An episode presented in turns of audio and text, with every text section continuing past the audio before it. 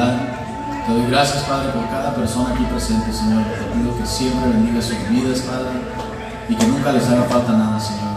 Te damos toda la honra, toda la gloria, Jesús. Te pido, Señor, que, que tu Espíritu, Señor, descienda sobre este lugar, Padre, y que, que podamos adorarte con todo nuestro corazón, Jesús. Cada uno de nosotros estamos aquí, Señor, porque reconocemos, Padre, que tenemos necesidad de ti, Jesús.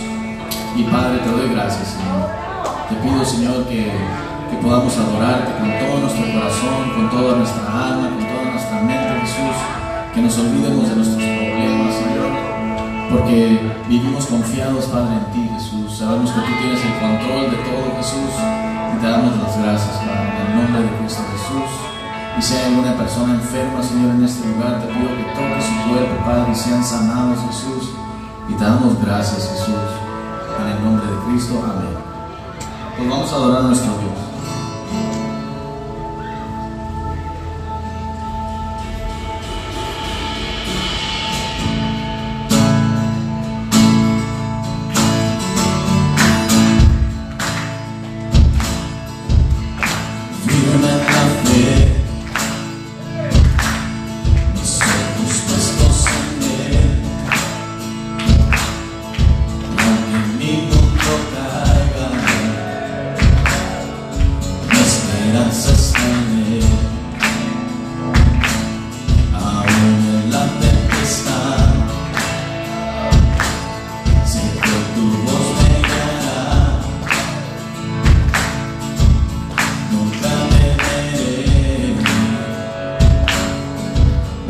Mi esperanza está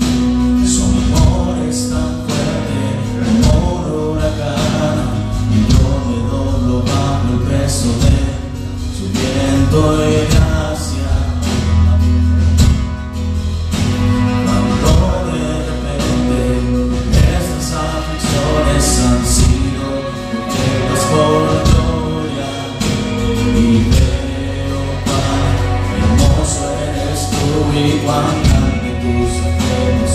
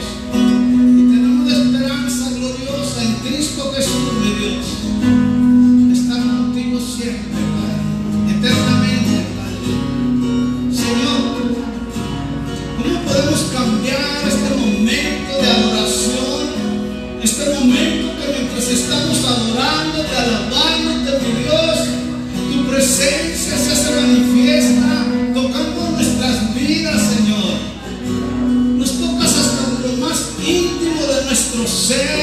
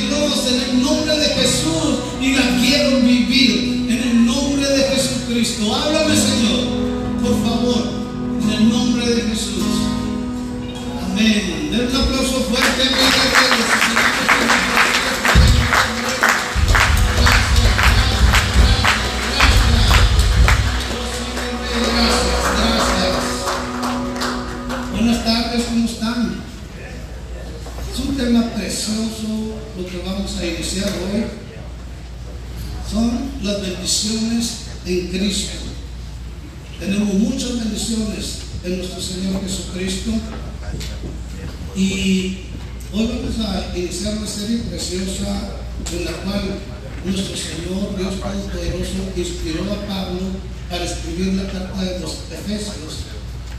En ese tiempo esa carta era muy necesaria para su iglesia, como lo es ahora en este tiempo para nosotros. Esa carta en aquel tiempo estaba dirigida a los efesios y dirigida a todos los creyentes de Cristo. Ahora en este tiempo está dirigida para ti y para mí.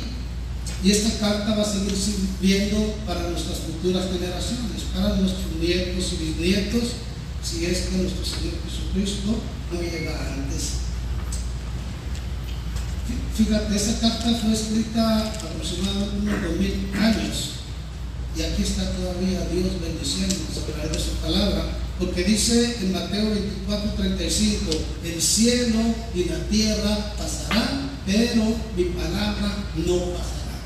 La palabra de Dios es muy importante, es la palabra de Dios. Los hijos de Dios necesitamos escucharla y recibirla con un corazón abierto. Entonces es importante que consideremos esto, que es la única verdad revelada al mundo. Es la única verdad revelada al mundo. Y es muy triste que la mayor parte de la población del mundo no la conozca, ni, ni tampoco la hayan leído. Es muy triste que muchos hijos de Dios que la conocen tampoco la lean. Es importante que nos alimentemos espiritualmente pero tú y yo que estamos aquí, sí estamos interesados en la palabra de Dios. Queremos leerla, queremos abrir nuestro corazón y orar antes con ella, porque la palabra de Dios es espiritual. Y para poderla comprender se necesita el Espíritu de Dios. Solamente las personas que han recibido al Señor Jesucristo, que Dios puso en su corazón de su Espíritu, les puede ser revelada esa palabra de Dios. Por eso es que el hombre natural, dice la misma Biblia, que es la verdad, no entiende las cosas de Dios, para él son locura, no las puede comprender. ¿Cómo no poder comprender un hombre que no conoce a Jesucristo que Dios te puede borrar todos tus pecados? Si fuiste un violador, si fuiste un asesino, si fuiste un adúltero, no puede comprender que cuando tú vas y te quedas delante de Dios y le dices, ¿sabes qué, Señor? Perdóname, Él te perdona y se abre la entrada al cielo. Ellos no pueden comprender. Ellos dicen, ¿qué tengo que hacer? Yo tengo que pagar por lo que hice. El Señor dice, yo me pagué en la cruz por todos tus pecados. Pero el hombre natural no puede entender eso. El hombre espiritual sí. Los que ya le recibimos, yo sí puedo entender eso y soy libre de cualquier condenación. Mucha gente que vive acá en el pasado, que vive condenada en el pasado, que hicieron cosas en el pasado atroces, que le da vergüenza confesarlas y el enemigo está enseñoreado sobre ellos, pero Jesucristo ya te perdonó. Y muchas veces dicen que yo no soy digno de estar eh, aquí en la iglesia, no soy digno de levantar mi mirada delante de Dios. ¿Sabes qué? Tengo una noticia para ti hoy. Jesucristo hizo digno. Si tú creíste en Jesucristo, Jesucristo es escudo alrededor de ti, el que levanta tu cabeza. No tienes por qué estar agachado. Ya te perdonó por todo lo que hiciste. ¿No es maravilloso eso? ¿Por qué no es un aplauso fuerte?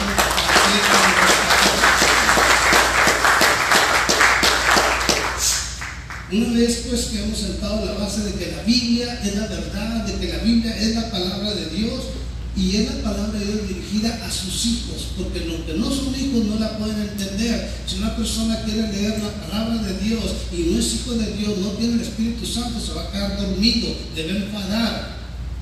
Yo la leía antes para que me diera sueño cuando tenía insomnio.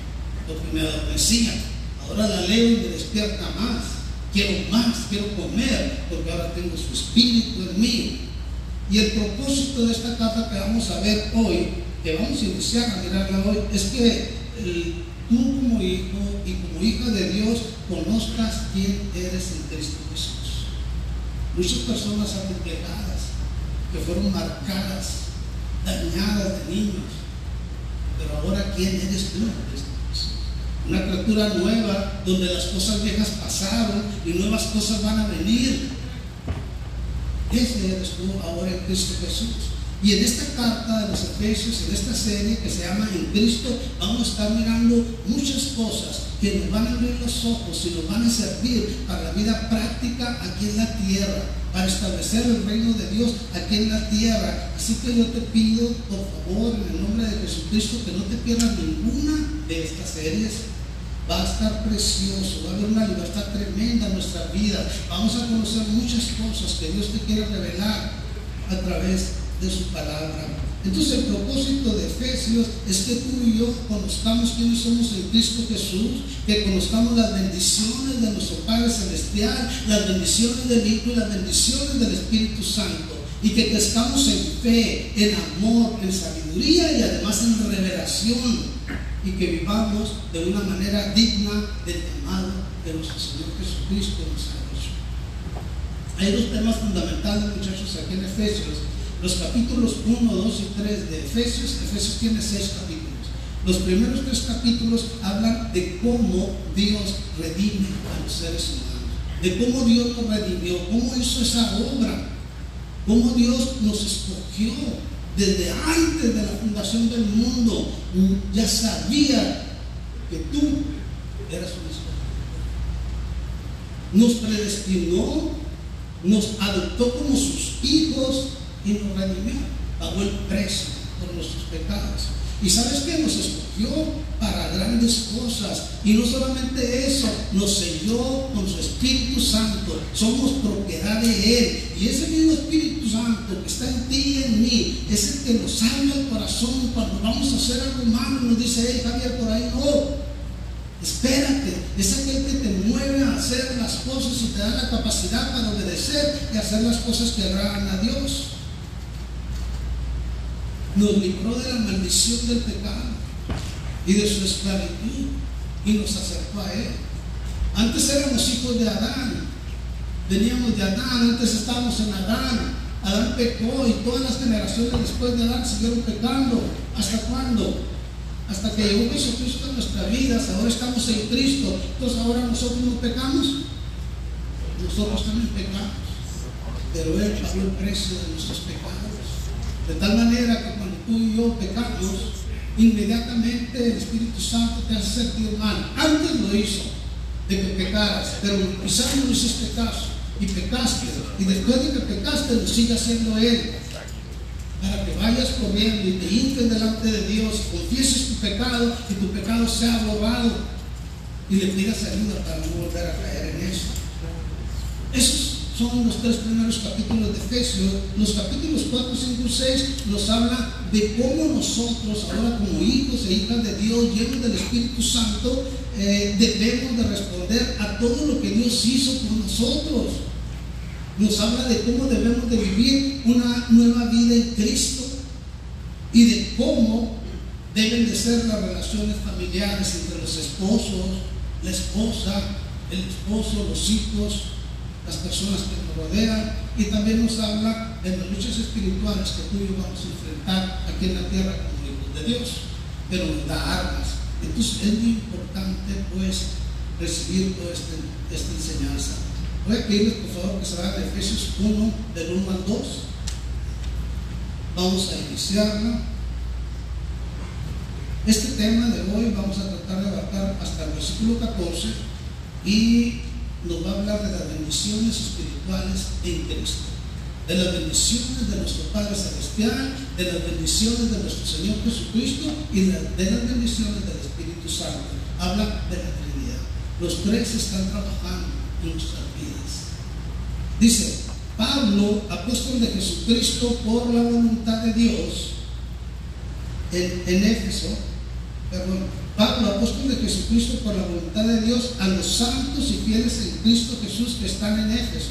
Gracia y paz a vosotros, de Dios nuestro Padre y del Señor Jesucristo. Esta carta, pues, como puedes ver, la escribió quién? Pablo. Pablo era un hombre preparado intelectualmente, muy capacitado, pero era un hombre que estaba pensando, que estaba sirviendo a Dios y al perseguir a la iglesia cristiana. Era un perseguidor de la iglesia de Cristo.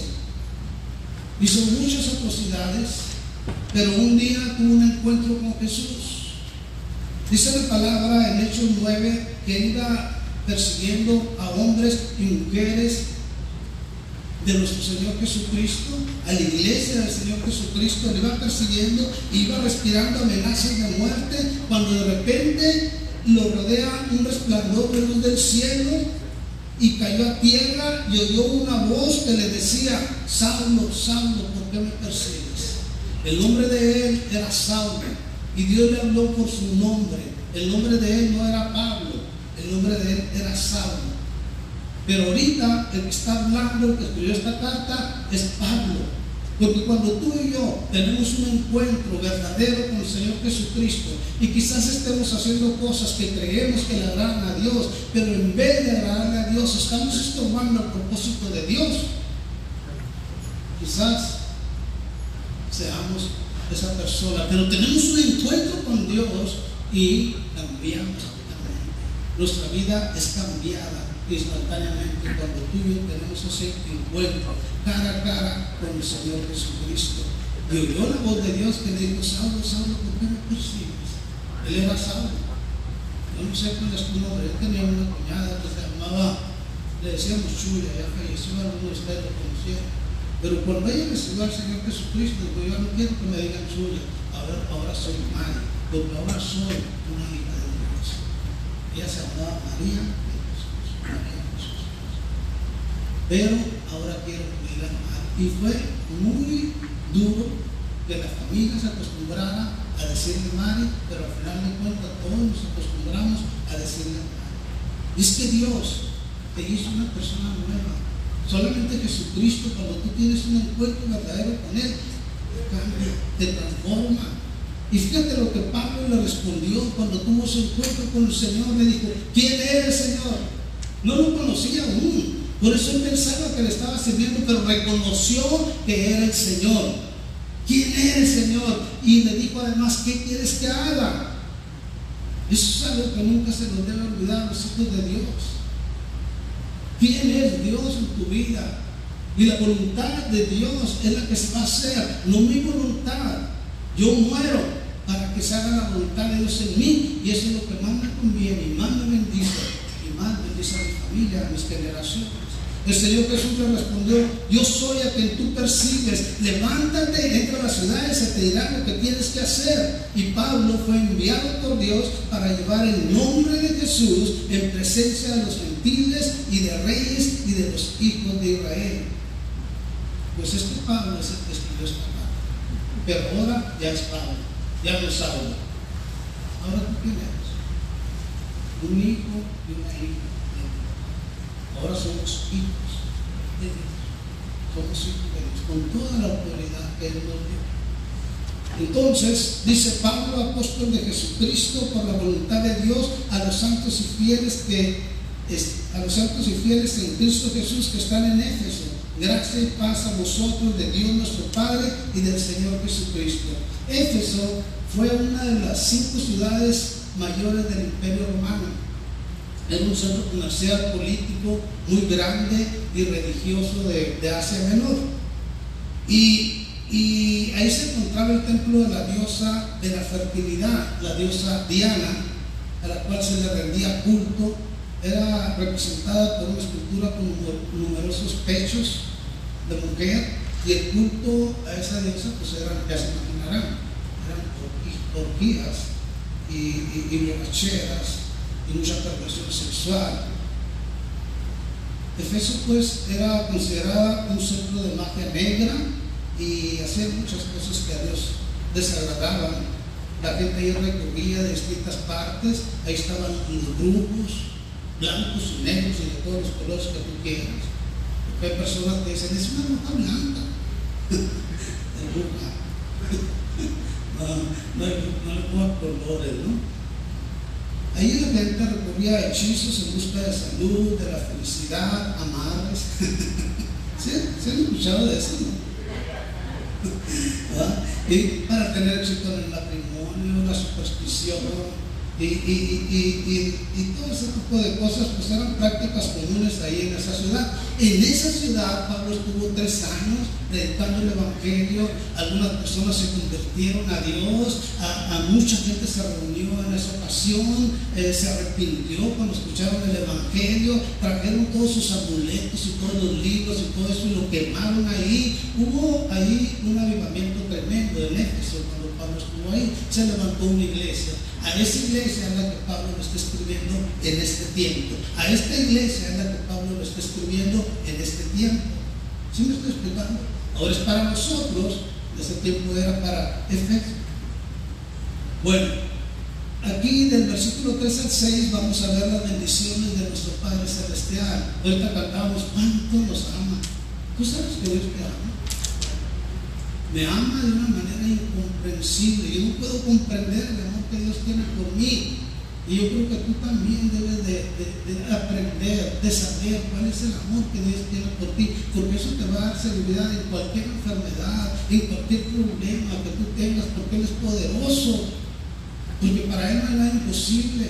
Él puede hacer cambios en tu vida, en tu matrimonio, en tu salud, en todo. Y mira, las bendiciones de nuestro Padre Celestial, de aquel que nos ama, están en Efesios 1, del 3 al 6. Dice, bendito sea el Dios y Padre de quién? De nuestro Señor Jesucristo, que nos bendijo, fíjate, está el pasado, que nos bendijo con qué? Con toda bendición espiritual en los lugares celestiales en Cristo. No podemos ser bendecidos si nosotros no estamos en Cristo. No puedes tener un buen matrimonio si no estás en Cristo. No puedes ser un buen padre si no estás en Cristo. Solamente en Cristo. Y de eso se trata toda esta serie. Todo el libro de Efesios habla de que tú y yo, como hijos de Dios, debemos estar en Cristo para poder lograr todas estas cosas que Dios quiere para ti y para mí. Dice, según nos escogió en Él antes de la fundación del mundo, ¿para qué? Para que fuésemos santos y sin mancha delante de Él, en amor, habiéndolos predestinados para ser adoptados hijos suyos. ¿Por medio de quién? Otra vez, de Jesucristo. Una cosa es que yo tenga mis hijos y Dios me envió a mis hijos. Ellos llegaron por voluntad de Dios y por el amor de Dios y son mis hijos y los amo mucho. Pero qué diferente, qué diferente sería es un ejemplo nada más, si yo no hubiese podido tener hijos y de entre muchos niños que están en el orfanatorio, yo vaya y escoja a uno. Y Él. ¿Te imaginas? Él nos escogió a ti y a mí de esa manera. Yo me siento privilegiado. ¿Tú cómo te sientes al saber que Dios te escogió? Y desde antes de la fundación del mundo, en su mente tú ya estabas ahí. Yo ya estaba ahí tu familia ya estaba ahí, tu descendencia ya estaba ahí. Eso nos tiene que dar paz y seguridad en medio de cualquier enfermedad, en medio de cualquier situación. Eso a mí me hace sentir la paz que sobrepasa todo entendimiento humano. Esa paz guarda mi corazón en Cristo Jesús. Dice, en amor, habiéndonos predestinado para ser adoptados hijos suyos por medio de Jesucristo, según el puro afecto de su voluntad. Por su voluntad. No depende del que quiere, ni del que corre, sino de que Dios tenga misericordia. Tú estás aquí porque Dios tuvo misericordia de ti. Yo estoy aquí porque Dios tuvo misericordia de mí, no por obras. Es por la misericordia y por la gracia de nuestro Dios, del puro afecto de su voluntad. ¿Para qué? ¿Para qué hizo todo esto Dios? Para alabanza de qué? De la gloria, si está ahí. ¿Qué pasó? Me están durmiendo Efesios 1 del 3 al 6. Para alabanza de la gloria con la cual nos hizo aceptos en el amado. Ahí estaba. Muchachos, ¿cómo se usaron?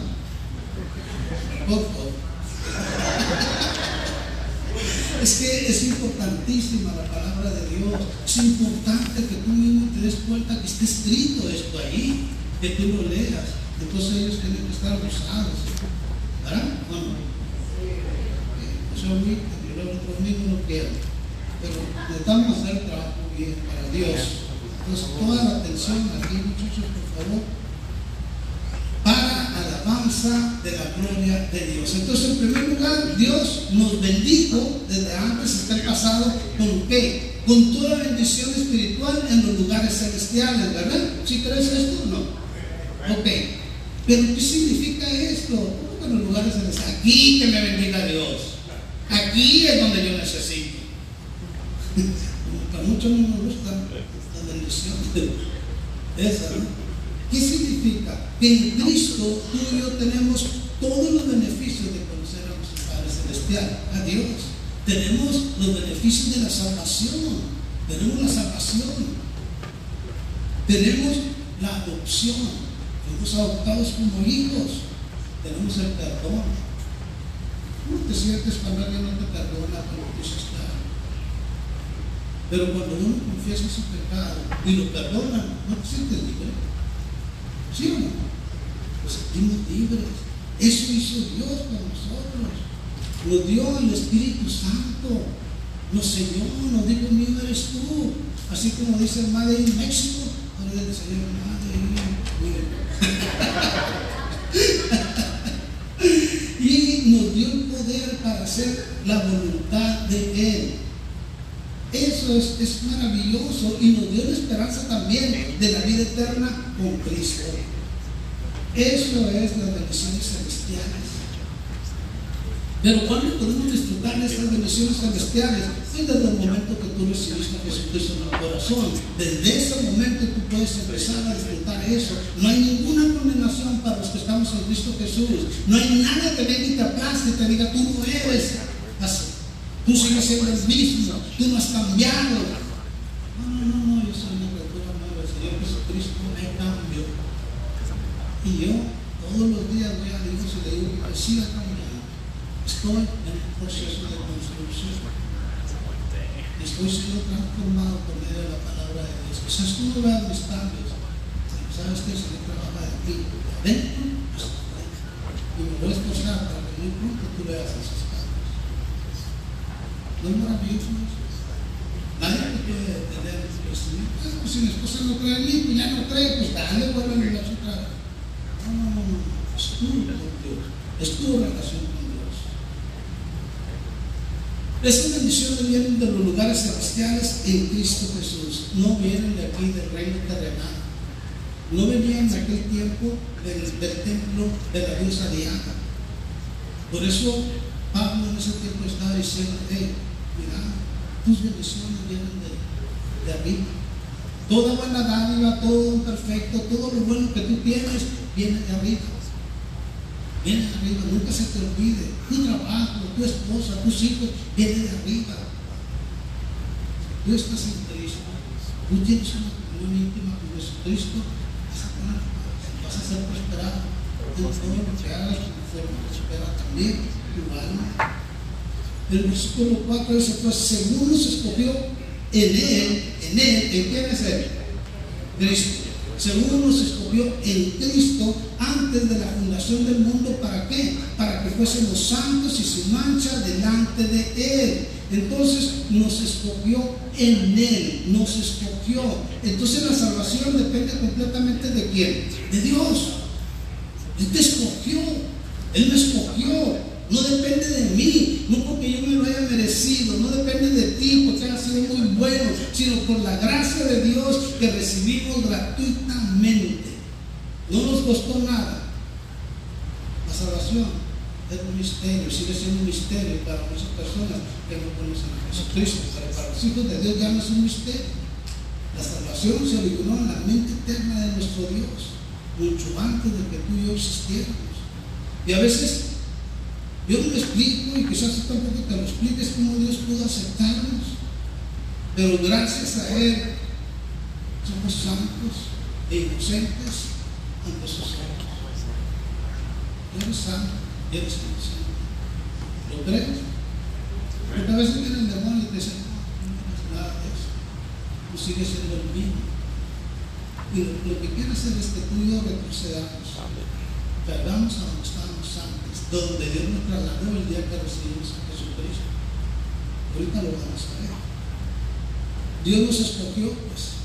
Y, y, y cuando llegamos a pertenecerle por medio de Jesucristo, Él nos mira como si nunca hubiésemos pecado, Él nos mira sin mancha, sin nada. ¿No es maravilloso? ¿Qué sientes tú con eso? No, de veras, gratitud. Una gratitud inmensa. Y mira que a mis ojos no fui yo. ¿Entiendes? Yo no sé si a tus ojos tú también porque eres muy bueno. Pero eso yo pensaba, este de más corrido, porque yo no era tan malo. No. He visto asesinos, pues, he visto pervertidos sexuales, cómo Dios los transformó y fueron los He visto gente de veras maldita predicando la palabra de Dios con un son tremenda.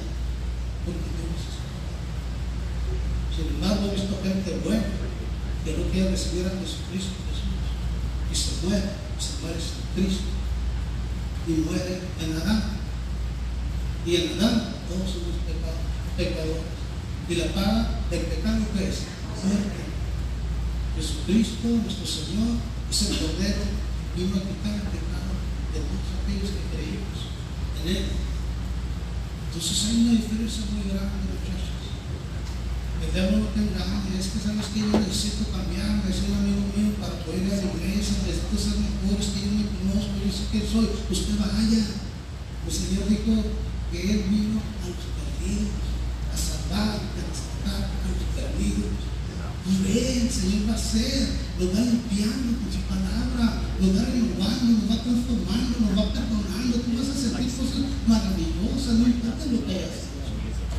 Quizás ya pagaste en la cárcel, aquí, en, la sociedad, todo lo que hiciste, pero el diablo te sigue manteniendo ahí condenado. No. Dios vive restaurado. Dice, en amor habiéndonos predestinado para ser adoptados hijos suyos por medio de Jesucristo según el puro afecto de su voluntad para alabanza de la gloria de su gracia con la cual nos hizo aceptos en el amado. Predestinado, ¿qué significa? Darnos un destino de antemano. Eso es lo que significa esa palabra. Es una forma de decir que la salvación es obra de Dios y no es una obra de nosotros. Él predestinó, Él te predestinó, Él me predestinó. Dios nos ha adoptado como sus hijos mediante el sacrificio de nuestro Señor Jesucristo. Nos hizo parte de su familia y nos ha hecho suyos juntamente con Jesús. Es maravilloso. En Gálatas 4.7 dice, así que ya no eres esclavo. Antes éramos esclavos de qué? Del pecado, de la carne. Hacíamos lo que nos gustaba. Me gusta pistear, órale. Me gusta drogarme, pues órale. No me siento a gusto, yo me siento así. ¿Qué? Yo hago lo que quiero, es mi vida era esclavo de quién? Del pecado.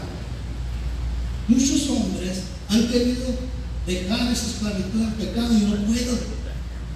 Y a veces dicen, ¿por qué? Si no quiero dejar esto, no puedo. Porque ya eres esclavo del pecado. Y el único que te puede hacer libre de esa esclavitud llama Jesucristo. A eso vimos.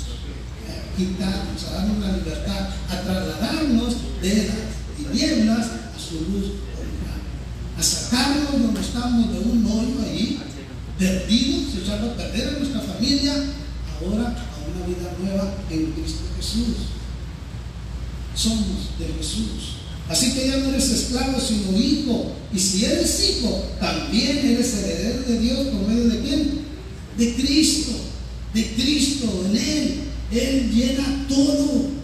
Llena mi vida, llena la vida de todos los cristianos. En Efesios 1.5 dice, en amor, habiéndonos predestinado para ser adoptados hijos suyos por medio de Jesucristo, según el puro afecto de su voluntad, ¿para qué? Para la alabanza de la gloria de su gracia, con la cual nos hizo aceptos en el amado. Entonces, fuimos escogidos por Dios de antemano. ¿Está bien conmigo?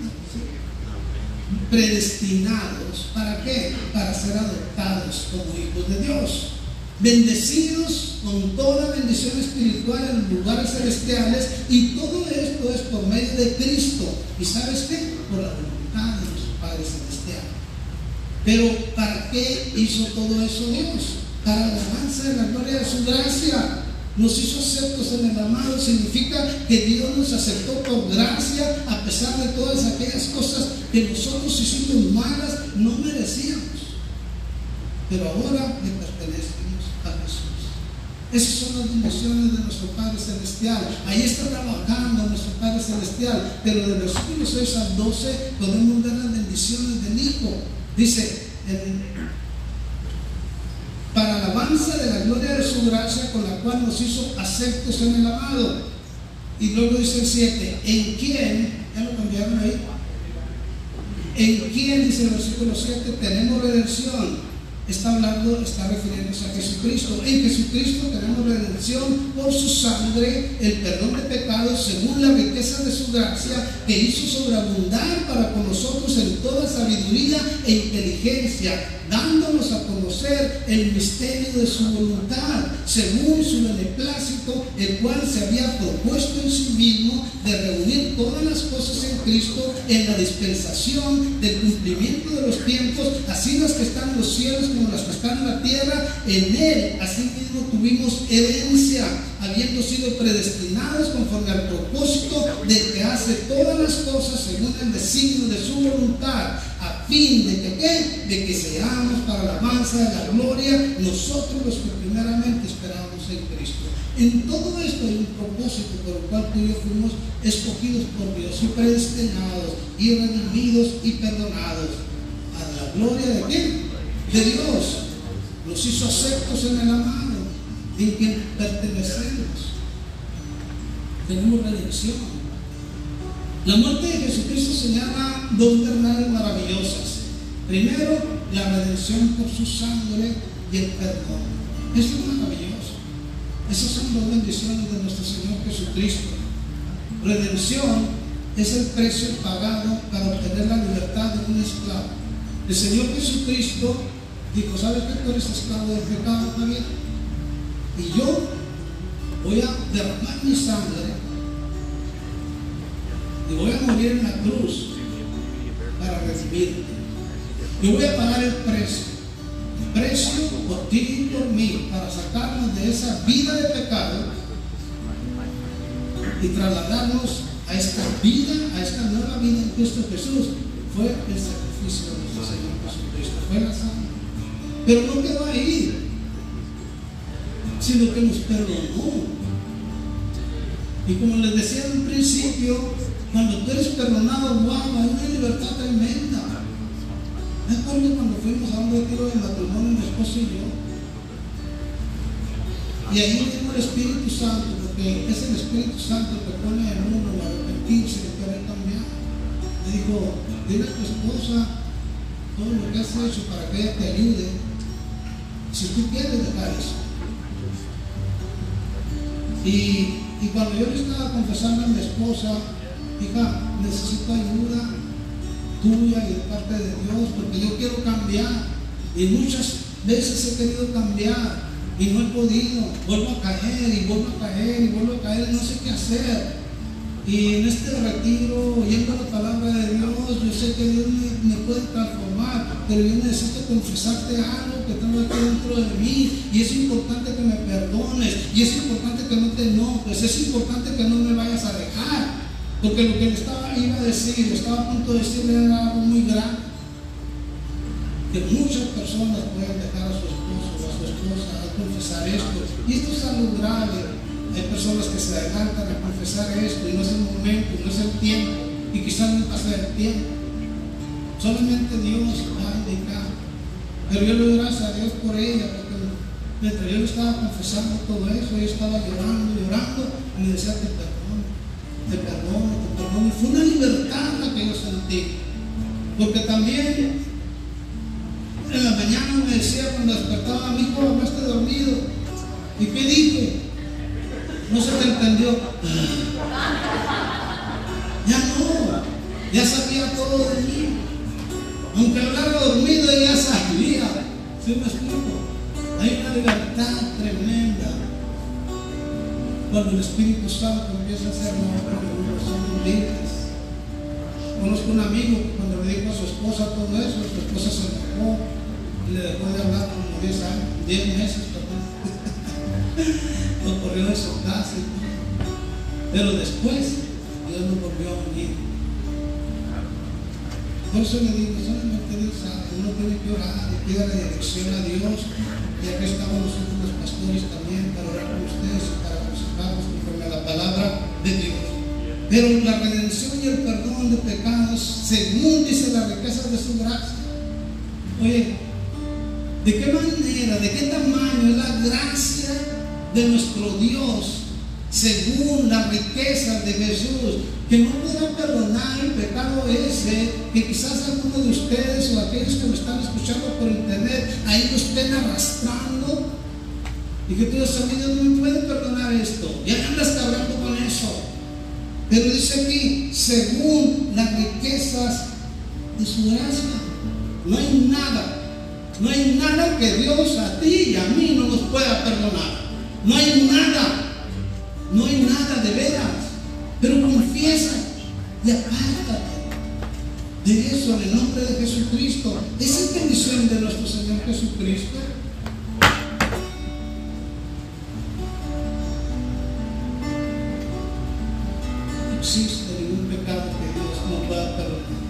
La gracia es el favor voluntario y amoroso de nuestro Señor Jesucristo a aquellos que nos amó. No la podemos ganar, no la merecemos. Ningún esfuerzo, escucha muy bien esto por favor, ningún esfuerzo moral que tú hagas o religioso la puedes ganar. Tenía un amigo que cada vez que venía Semana Santa, 40 días dejaba de tomar, 40 días dejaba de drogarse, 40 días dejaba de fumar, 40 días dejaba de cometer adulterio. Pero en cuanto se acababan los 40 días, agárrense. Y yo hablaba con él, porque Dios a nosotros nos puso a hablar. Él me decía, no, no, no, yo sé que mi sacrificio vale la pena. Mi sacrificio no es nada. Recuerda ese sacrificio de nuestro Señor Jesucristo. Un día te vas a morir y te vas a morir en tus pecados y hay un destino para ti. No creo en eso. Lo mataron a él, hoy, como a los dos años, después de que hablamos con él. Y yo le pedí a Dios por su vida, siempre le pedí mientras tenía vida, para que recibiera. Yo no sé si lo recibió o no lo recibió. Pero yo veo cómo Dios quiere que nosotros vivamos los años que tiene destinados para ti, para mí, aquí en la tierra, pero bien. Pero nosotros tomamos malas decisiones y nosotros acallamos nuestra conciencia de una manera que no es la que marca la verdad, la palabra de Dios. Y por eso la vida se acorta. Y por eso no podemos disfrutar lo que Dios quiere para nosotros, ni la bendición de trabajar para nuestro Señor Jesucristo. La gracia solo viene por la misericordia y el amor de Dios. Y solo hay un camino. ¿Cuál es ese camino? Jesucristo. ¿Sí lo sabes? No hay otro camino. Él es el camino, la verdad y la vida. Y nadie se va a llegar al Padre si no es a través de Él. Él es el único camino. Nos dio a conocer el misterio de su voluntad. Ahora Dios no escondía a propósito un misterio, sino que el plan de Dios para el mundo no se comprendería por completo hasta cuándo, hasta que Cristo resucitara. Ese misterio, ¿sabes cuál fue? Unir a los judíos con los gentiles. En un solo cuerpo y Jesucristo como cabeza. Y ahora mucha gente quizás no entienda todavía el plan de Dios, pero en el momento oportuno, en la dispensación del cumplimiento de los tiempos, dice la Escritura, permitirá que este plan se lleve a cabo. Cuando estemos reunidos con Él todos, entonces nos va a entender. Dice Efesios 1 del 11 al 12, ya para terminar. En él asimismo tuvimos herencia, habiendo sido predestinados conforme al propósito del que hace todas las cosas según el deseo de su voluntad, a fin de que seamos para la alabanza de su gloria nosotros los que primeramente esperamos en Cristo. Todo esto lo hizo Jesús para qué? Para la alabanza de qué? De su gloria. Tuvimos herencia, somos herederos de la justicia que viene de la fe conforme a la voluntad de Dios. Entonces,